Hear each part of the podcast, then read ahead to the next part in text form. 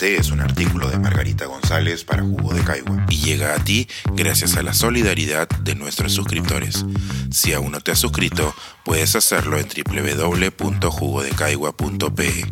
Ahora puedes suscribirte desde 12 soles al mes. Saliendo del closet materno, el mito inalcanzable de la madre perfecta.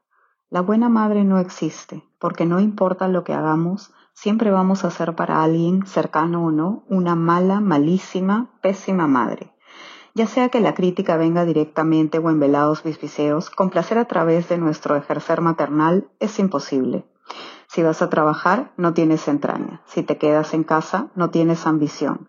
Si eres suave y dulce, te van a pasar por encima. Si tu autoridad es indiscutible, eres una bruja.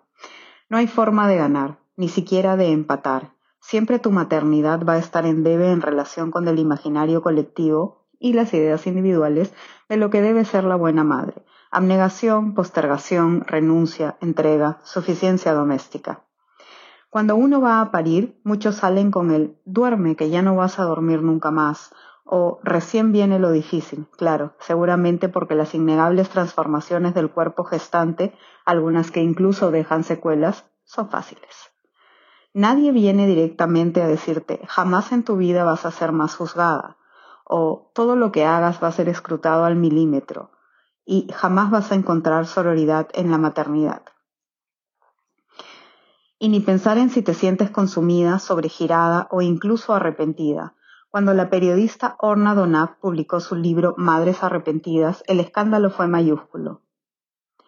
Una madre que se arrepiente de serlo es un paso más allá que nadie se había atrevido a sacar del oscuro closet de los esqueletos maternales. Los criterios para participar de la investigación de Donat eran simples, pero duros. Responder que no a la pregunta ¿volverías a tener hijos sabiendo lo que sabes ahora? Y lo mismo a la pregunta ¿tiene ventajas la maternidad? Los testimonios son desgarradores y lo son sobre todo porque estas madres han tenido que aceptarse a sí mismas que maternar no era para ellas por las circunstancias que fueran. Ninguna de estas mujeres salió del anonimato ni participa de los foros públicos de madres arrepentidas de su país por miedo a que sus hijos sepan lo que sienten. Y las entiendo. Yo no me arrepiento de elegir ser madre porque como persona el arrepentimiento en general me parece un ejercicio inútil, pero eso no me va a callar.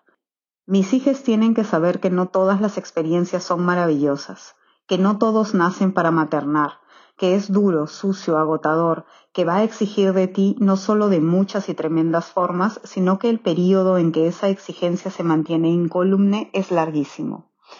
Mi hijo mayor tiene casi 21 años, mis gemelas tienen 17 y se me ha criticado por absolutamente todo. Por ejemplo, la laicidad en mi maternidad concernó a mi familia extensa, ¿Cómo les vas a enseñar valores? Como si la escala ética estuviera ligada indefectiblemente a la religión. Aquello me trajo los mismos problemas, y esto me sorprendió, que la inexistencia del conejo de Pascua, el ratón de los dientes y Papá Noel. ¿Dónde queda la magia entonces? Pues en la ciencia. En la ciencia está la magia. Y así con todo, mis posturas políticas, mi liberalidad social. La primera persona que me dijo mala madre fue mi abuela. ¡Qué sorpresa! ¿Cómo puedes decirte abiertamente mala madre? me dijo un día refiriéndose a mi blog. Ya me decías mala madre antes, le respondí. ¿Por qué te jode tanto que lleve el título con orgullo? ¿Por qué estás tan afectada con que me sacuda el estigma? He perdido la cuenta de cuántas veces he llorado de agotamiento, de no sentirme capaz, de dudar de mí misma y de las decisiones que he tomado. En el baño, mientras esas manitos golpeaban la puerta preguntando si me faltaba mucho en el auto regresando de trabajar, con mensajitos al teléfono de a qué hora llegaba. ¿Para qué tienen hijos y después se van a estar quejando? pensarán algunos. Mira, así de imbécil te ves. ¿Por qué fumas entonces si después te da cáncer y EPOC y quieres empatía en la agonía que te echaste encima por mano propia? ¿Por qué no cuidaste de tu cuerpo y ahora que necesitas un reemplazo de cadera quieres ayuda y atención? Pobres tus hijos, me han dicho. No te preocupes. Mis hijos y yo tenemos una relación amorosa y cercana y jamás les he ocultado mis miedos y carencias. Soy la madre que soy, no la que se supone que debo ser, y mis hijos están a punto de tomar sus propios caminos con lo aprendido.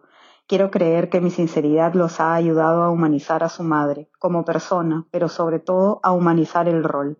Y sí, hay un tubo de polo en mi sala y me ven bailar.